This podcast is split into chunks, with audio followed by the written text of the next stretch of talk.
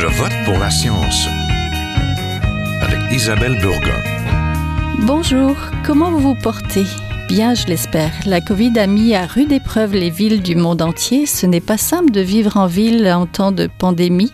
Qui aurait cru qu'un virus révélerait les lacunes en matière de gouvernance, d'infrastructures urbaines et de prestations de services essentiels? La moitié de la population mondiale vit en milieu urbain. Au Canada et au Québec, c'est même un peu plus, avec un taux d'urbanisation de 81%. La crise sanitaire exerce aussi une pression sur les systèmes de santé, les chaînes logistiques mondiales et l'économie. Mais la pandémie n'est pas la seule menace qui plane sur les villes. Les changements climatiques constituent également un risque bien présent. Alors, comment pousser les villes à devenir plus résilientes? Nous vous en parlons tout de suite. Ne bougez pas.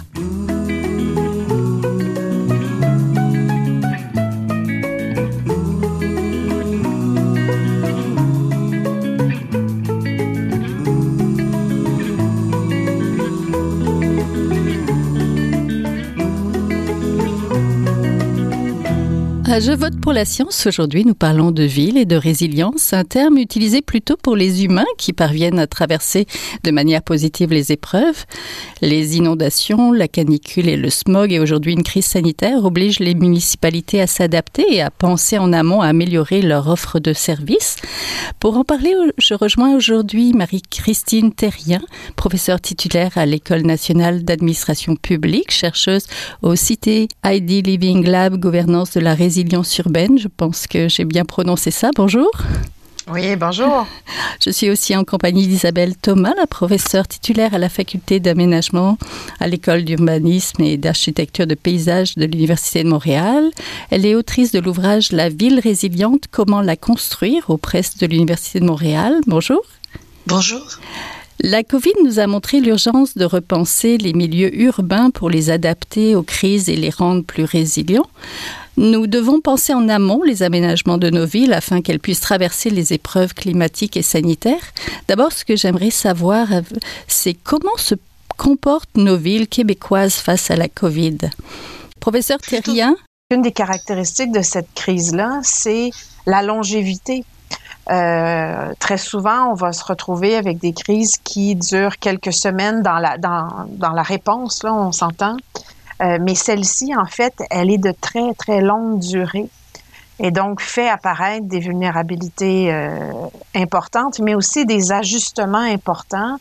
Par exemple, euh, on va agir maintenant en ce qu'on appelle en urbanisme tactique, d'où par exemple la création de corridors de marche sur certaines rues, quand on pense à, Montréal et, et ailleurs.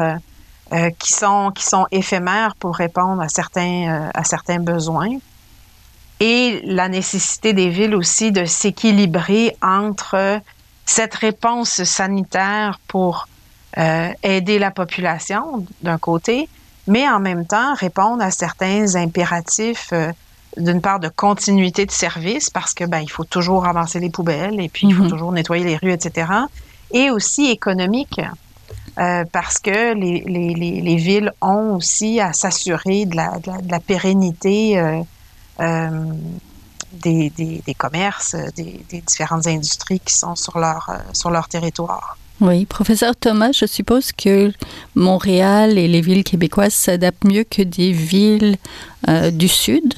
On est en ben Occident, on a des moyens peut-être un peu plus, même si on s'entend, ça reste un peu compliqué.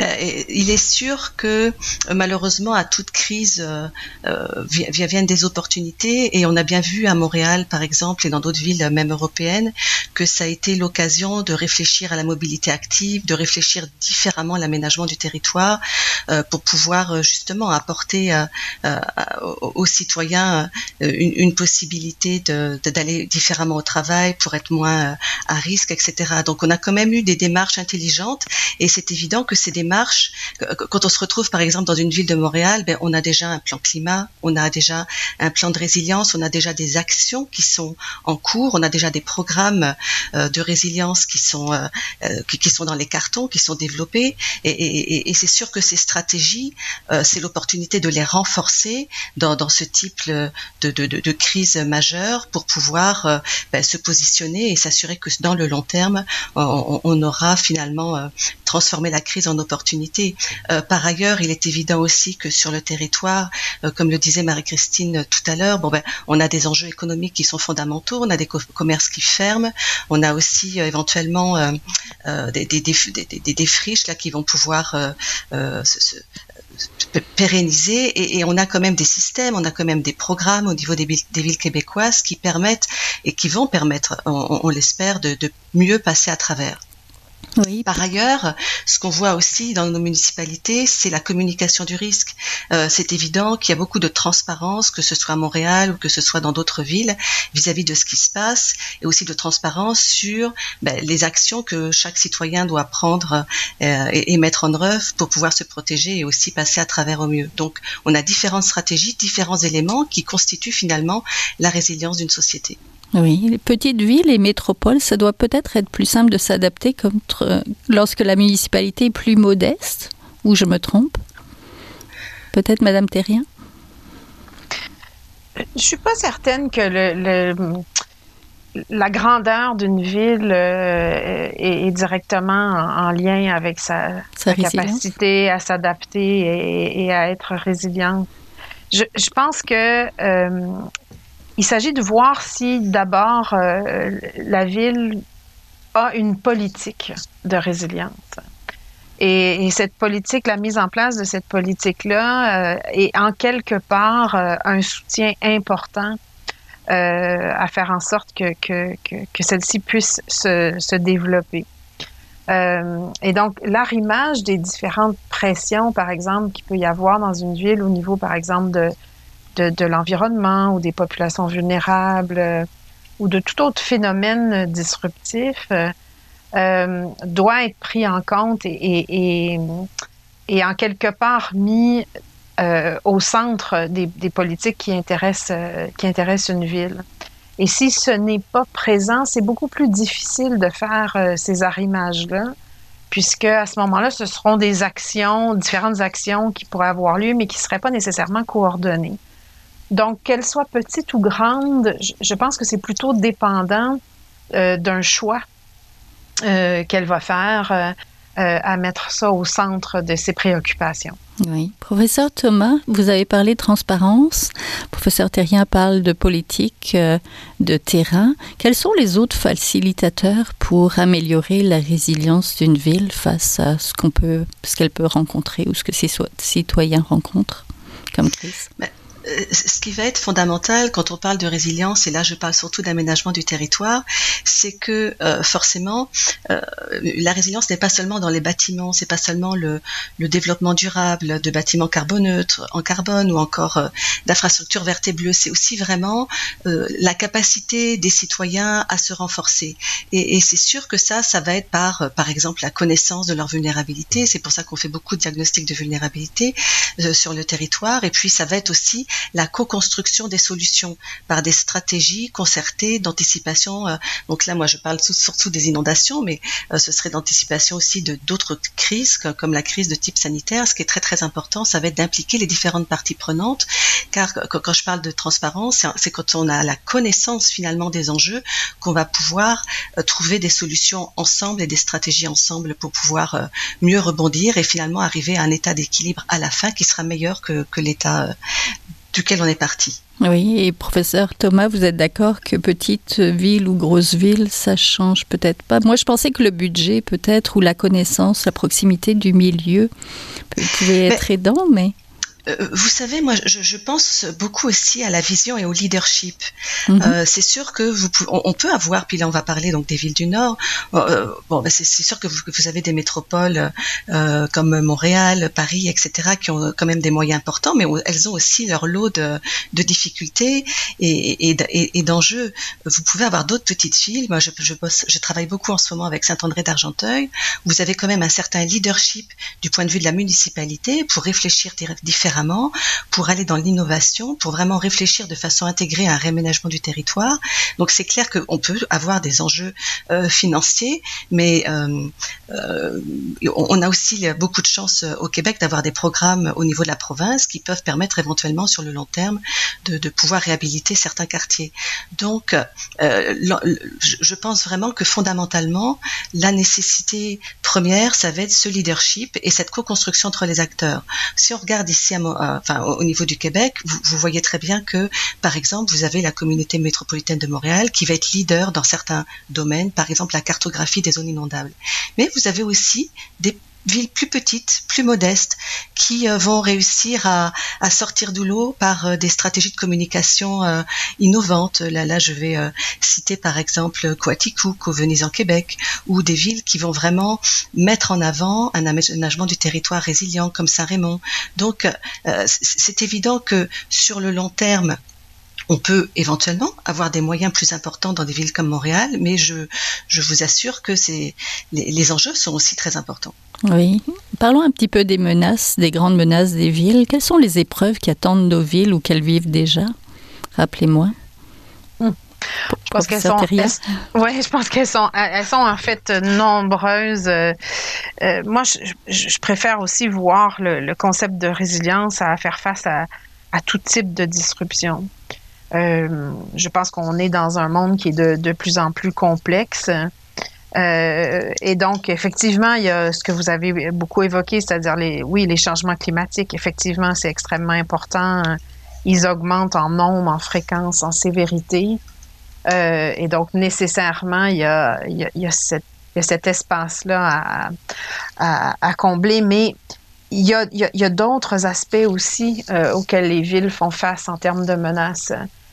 Toute la transformation numérique est extrêmement importante. D'abord parce que euh, d'un côté, il y, a, y, a, toutes ces, ces, questions de protection de la vie euh, privée, euh, euh, mais aussi toute la, la, capacité que ça peut donner aux villes d'utiliser le numérique et, et, et, le big data pour les, les soutenir à faire face à des, à des situations qui sont de plus en plus difficiles. Ensuite, il y a toutes les inégalités sociales euh, qui sont en accroissement. Euh, on, on, on, les, on les oublie très souvent oui. parce qu'on va parler des villes et des changements climatiques, euh, mais il y, a, y a, y a beaucoup à faire euh, de ce côté-là aussi et, et, et, ça met une pression aussi énorme sur les villes. Donc les villes, en fait, se retrouvent en fait avec un accroissement des, des problématiques très importants ces jours-ci. Et, elles doivent en fait apprendre, je pense, à faire, euh, à faire deux choses, à, se créer des capacités, euh, ce que j'appellerais ascendantes et descendantes, c'est-à-dire que elles doivent, comme je l'évoquais tout à l'heure, avoir des politiques qui soutiennent euh, du développement de projets pour, euh, pour faire face à ces, à ces disruptions-là. Mais en même temps, elles doivent euh, aussi utiliser la mobilisation locale pour répondre à des, à des, des problématiques locales. Euh, et là, je pense particulièrement, entre autres, au développement du, du capital social euh, qu'elles peuvent utiliser pour euh, répondre à plusieurs de ces disruptions-là. Donc, le capital social, en fait, c'est toute cette qualité des liens qu'il y a entre les personnes d'un même quartier, leur possibilité à non seulement s'entraider, mais aussi à avoir une voix euh, locale auprès des, autorités ou, des acteurs, euh, des acteurs plus locaux. Et c'est très, très bien démontré dans la littérature scientifique que plus le capital social est élevé et plus une communauté ou, une ville euh, se remet rapidement d'événements disruptifs. Donc, que ce soit pour la COVID, que ce soit pour des inondations et autres. Donc, il y a vraiment un mouvement à, développer pour faire face aux menaces qui est, entre autres, parce que bon, il y a d'autres éléments aussi, là, mais sur cette, cette communauté. Accroissement, oui, accroissement du capital social dans la communauté, tout à fait.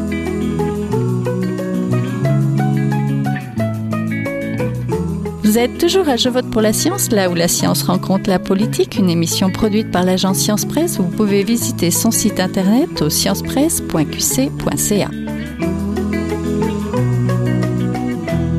Désert alimentaire, tour de bureaux vides, crise du logement, c'est pas nouveau qu'on reproche aux villes de ne pas bien desservir les nouvelles réalités. Le modèle des villes date de quelques décennies, était bâti vers un modèle où l'automobile permettait d'aller venir, un modèle plutôt unifonctionnel. Est-ce qu'il est possible d'identifier les faiblesses des villes et leurs difficultés à devenir proactives, professeur Thomas? Hmm je trouve que vous êtes très dur euh, avec euh, avec nos, environnements urbains actuels. Euh, il, est évident que nous avons, il y a peut-être une vision à un moment donné d'aller vers un urbanisme galopant, d'aller grignoter les campagnes, etc. Mais tout de même, je pense qu'on est dans un changement de paradigme assez évident où, où, les villes veulent plus et, même c'est même pour elle une façon de se positionner au niveau euh, euh, provincial, national, international. L'objectif étant vraiment d'aller créer des quartiers qui vont être plus résilients, de réfléchir à la mobilité active, de réfléchir, de justement à la santé de la population. Euh, on, a aussi beaucoup de d'opportunités qu'on voit en Europe, qu'on voit aux États-Unis pour justement construire des quartiers résilients, que ce soit en intégrant une architecture paysagère adaptée, en assurant aussi, justement, Madame Terrien parlait d'équité, mais en, assurant d'avoir des, logements sociaux dans des environnements de qualité, aussi intergénérationnels. Donc, euh, peut-être que nous souffrons aujourd'hui euh, de, certains héritages, euh, de, visions qui n'étaient pas forcément intelligentes ou viables, mais quand même, je, pense que nous allons plus vers une vision durable, viable et résiliente pour assurer la, la, qualité des aménagements urbains. Et c'est aussi une façon de passer à travers les crises, vous savez, parce que là, nous avons la crise du Covid, parfois nous avons des crises d'inondation. Euh, c'est évident que les villes vont vivre une crise financière euh, majeure avec des, des difficultés de, pour le, par rapport à leur fiscalité, mm-hmm. la fiscalité municipale. Mais c'est évident que si on arrive et quand on arrive à créer des, des, des quartiers parce que là je parle vraiment euh, au niveau du quartier, donc des, quartiers avec un aménagement du territoire qui soit résilient et qui implique, comme je le disais au début, tant les bâtiments que l'aménagement environnemental que euh, justement le renforcement des, tissus euh, sociaux informels. Ben c'est, tout, tout, ça fait finalement que nous allons pouvoir aller faire un changement de paradigme, ce fameux changement de paradigme et des villes plus viables. Oui, avec la pandémie, les zones à forte densité humaine ont dû s'adapter à la distanciation physique, à la fragmentation de la fréquentation commerciale et des transports publics. On a vu le vélo, par exemple, regagner de la popularité. Quels sont les changements qui vont rester, vous pensez, après cette crise? Peut-être professeur Terrien hum. C'est toujours euh, la boule de cristal. Hein, euh, après, pour, euh, pour comprendre qu'est-ce qu'on va apprendre des crises pour avoir écrit une thèse là-dessus, des fois, la, réponse est, un peu malheureuse. Euh, mais je pense que celle-ci euh, est, particulièrement non seulement profonde, mais longue en durée. Euh, et, on va on va espérer en fait qu'il y ait des, des apprentissages qui soient tirés de ça. Je pense que seulement au niveau de la coordination des institutions sur sur des territoires plus petits, euh, et, quelque chose, à mon avis, qui va, euh, qui va demeurer, qui va, qui va s'activer. Euh, je pense aussi que on va être plus conscient que de, de, de, penser en fait l'aménagement des villes en termes de, de, de, plus grande fluidité aussi euh, permettre finalement à ces, à, ces axes, euh, euh, soit de mobilité ou, ou, ou d'accès aussi, euh, demeure, demeure plus présent. on, le voit, il y a, il y a toute une, tout un mouvement sur ce qui s'appelle la ville 15 minutes. Donc, mhm. où vous restez, que vous ayez un accès finalement à tout ce dont vous avez besoin à pied en 15 minutes dans un rayon de X, X, X mètres qui commence à être réfléchi. Donc, je, pense que ça pourrait aussi être quelque chose qui, qui demeure. On s'est aperçu avec euh, ce confinement que quand on, quand on habite en ville, on n'avait pas toujours accès autant à ce qu'on on, avait besoin euh, pendant ce, confinement. je pense qu'il va y avoir une réflexion qui va être faite à une échelle beaucoup plus micro qui ça devrait, euh, qui ça devrait rester. Oui, à l'accès d'un parc, par exemple, euh, proche de la maison pour ceux qui n'ont pas la chance d'avoir une cour ou un jardin. Professeur mm. Thomas, les changements qui vont rester quand les villes sortent des, des crises et quand ben, la nôtre, oui. Écoutez, là, ce que je, ce que je remarque malheureusement avec cette crise, c'est vous savez, quand on a des inondations, on, se retrouve avec une municipalité qui va être impactée. Euh, après une grande guerre, ça va être plus une société. Et, là, ce que je vois tout de même, c'est une certaine. Tout à l'heure, euh, on parlait des tissus sociaux, mais on, voit quand même beaucoup d'élan de solidarité, beaucoup d'entraide. Euh, donc j'espère vraiment que ça que ça va rester. Et, de même, on, voit aussi beaucoup de personnes qui vont dans l'innovation. Hein. De toute façon, c'est aussi quand on a une crise, on en la façon d'en ressortir dépend aussi des choix qu'on va faire. Et donc, on voit beaucoup d'innovation, de réflexion, de, de, changement finalement dans les comportements, euh, même peut-être plus euh, de, liens entre euh, certaines réponses du gouvernement. Donc penser autrement et puis, comme on dit, aller à, à, côté des, des chemins normaux, aller dans l'innovation. Je pense que ça, ça va rester. Oui, dans votre ouvrage La ville résilience, comment la construire, on peut y lire que l'action collective serait capable de transformer les menaces en force constructive constructrice, pardon. Euh, la résilience, justement, comme vous l'avez dit tout à l'heure, c'est pas juste l'aménagement, c'est aussi préparer la société civile aux crises. Mais comment on fait ça? Bah, écoutez, là, je vais, je vais vous donner l'exemple d'inondation, euh, parce que ce sont les projets sur lesquels je travaille le plus, euh, avec par exemple la ville de Saint-André d'Argenteuil qui a été impactée en 2017 et 2019 par, par beaucoup de, de, de, de, dommages, tant sur son cadre bâti que sur euh, euh, ses citoyens, ses, ses habitants. Et, et c'est évident que la réponse, elle doit être collective, elle doit être co-construite. Euh, et, et, on voit très bien ici qu'on a une vision très intéressante, un leadership aussi de la municipalité qui travaille en collaboration avec les ministères, en particulier euh, le ministère de la Sécurité publique, et aussi avec les citoyens, car la solution, eh bien, euh, quand on veut sortir d'une situation difficile, elle doit être intégrée, donc penser sur l'ensemble du territoire, mais elle, doit aussi impliquer l'ensemble des parties prenantes, des plus vulnérables, de ceux qui ont vraiment été affectés et touchés, à ceux qui peuvent euh, être partie euh, de la solution et, et, apporter du, du changement. Oui. Donc c'est collectivement qu'on peut y arriver. Oui, des villes inspirantes peut-être? Est-ce qu'on peut s'inspirer de certaines villes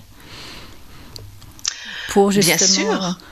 Bien transformer cette menace en force constructrice oui, ben, euh, on peut s'inspirer de certaines villes. Je, vais, je vais vous dire, je, n'ai pas d'exemple de la ville parfaite résiliente. En revanche, ce, que, ce que je peux voir là dans, dans nos retours d'expérience et dans nos analyses, c'est que nous avons des villes qui vont développer des stratégies adaptées à leurs, à leurs enjeux.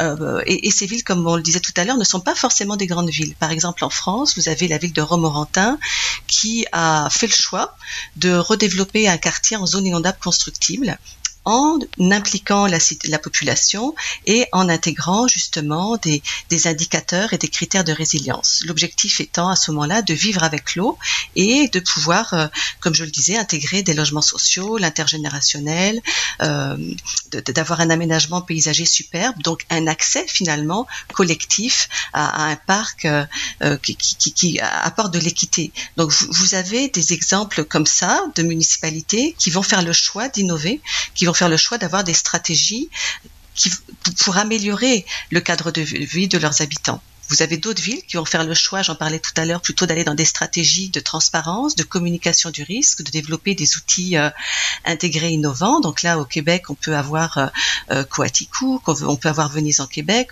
on a des municipalités plus, plus, plus grandes aussi. Donc ce qui est vraiment intéressant, c'est de voir comment ces villes vont faire des choix éclairés, euh, vont devoir aussi parfois être accompagnés et, ça va se traduire finalement sur le territoire par euh, la création de quartiers euh, qui amènent un cadre de vie plus agréable et c'est ce cadre de vie plus agréable qui nous permet aujourd'hui de passer à travers des épreuves difficiles comme ce confinement. Oui. Repentigny, Rimouski, Québec, professeur Terrien, parlez-moi des villes qui ont travaillé justement avec les, les chercheurs de Cité ID ces villes-là ont travaillé, et, bien d'autres hein, ont travaillé euh, avec nous euh, pour euh, développer ce qu'on appelle donc une capacité de plan de rétablissement. Une des choses qu'on oublie très souvent lors d'une crise, c'est qu'il y a l'après-crise qui dure en fait beaucoup plus longtemps, très souvent, que la réponse immédiate à la crise. Et, euh, et, pour ce faire, donc, il, était important et nécessaire pour celle-ci de se doter d'un cadre sur comment agir pour penser le rétablissement presque euh, quasiment en, concomitance avec la réponse à la crise.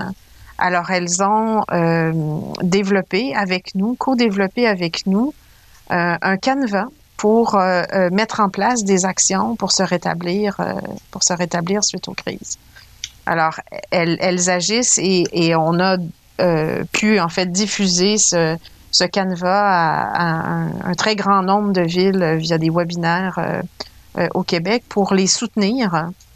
Alors, on l'espère euh, que, pendant cette crise de la COVID, elles, peuvent mettre en place euh, déjà cette, question du, rétablissement. On sait qu'entre autres, la ville de Québec le fait puisqu'on les accompagne aussi dans cette démarche-là.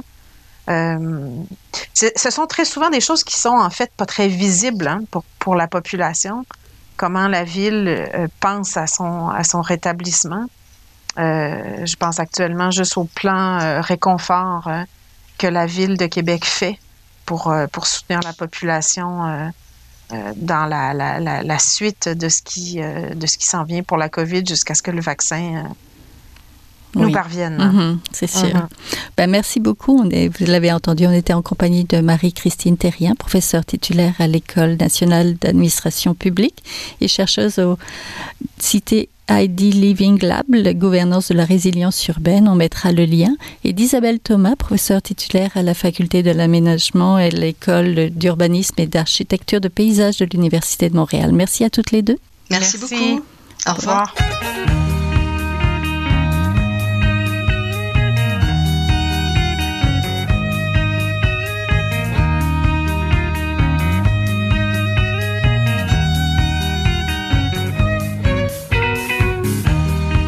Voilà, c'est tout pour cette semaine. À la régie Daniel Fortin, à la recherche Aurélie Lagueux-Beloin, à la réalisation et au micro Isabelle Burguin. Je vote pour la science est une production de l'agence Science Presse avec Radio VM. Écoutez-nous, nous avons des rediffusions tout au cours de la semaine. Vous pouvez aussi le faire en podcast sur le site de l'agence Science Presse. J'espère que vous avez aimé cette émission. Euh, si c'est le cas, partagez-la. En attendant, bonne semaine, portez-vous bien. Jin Jiahua est un chercheur typique de ceux pour qui les progrès de la bioinformatique ont préséance sur le sens biologique et pour qui la grosse science constitue la seule.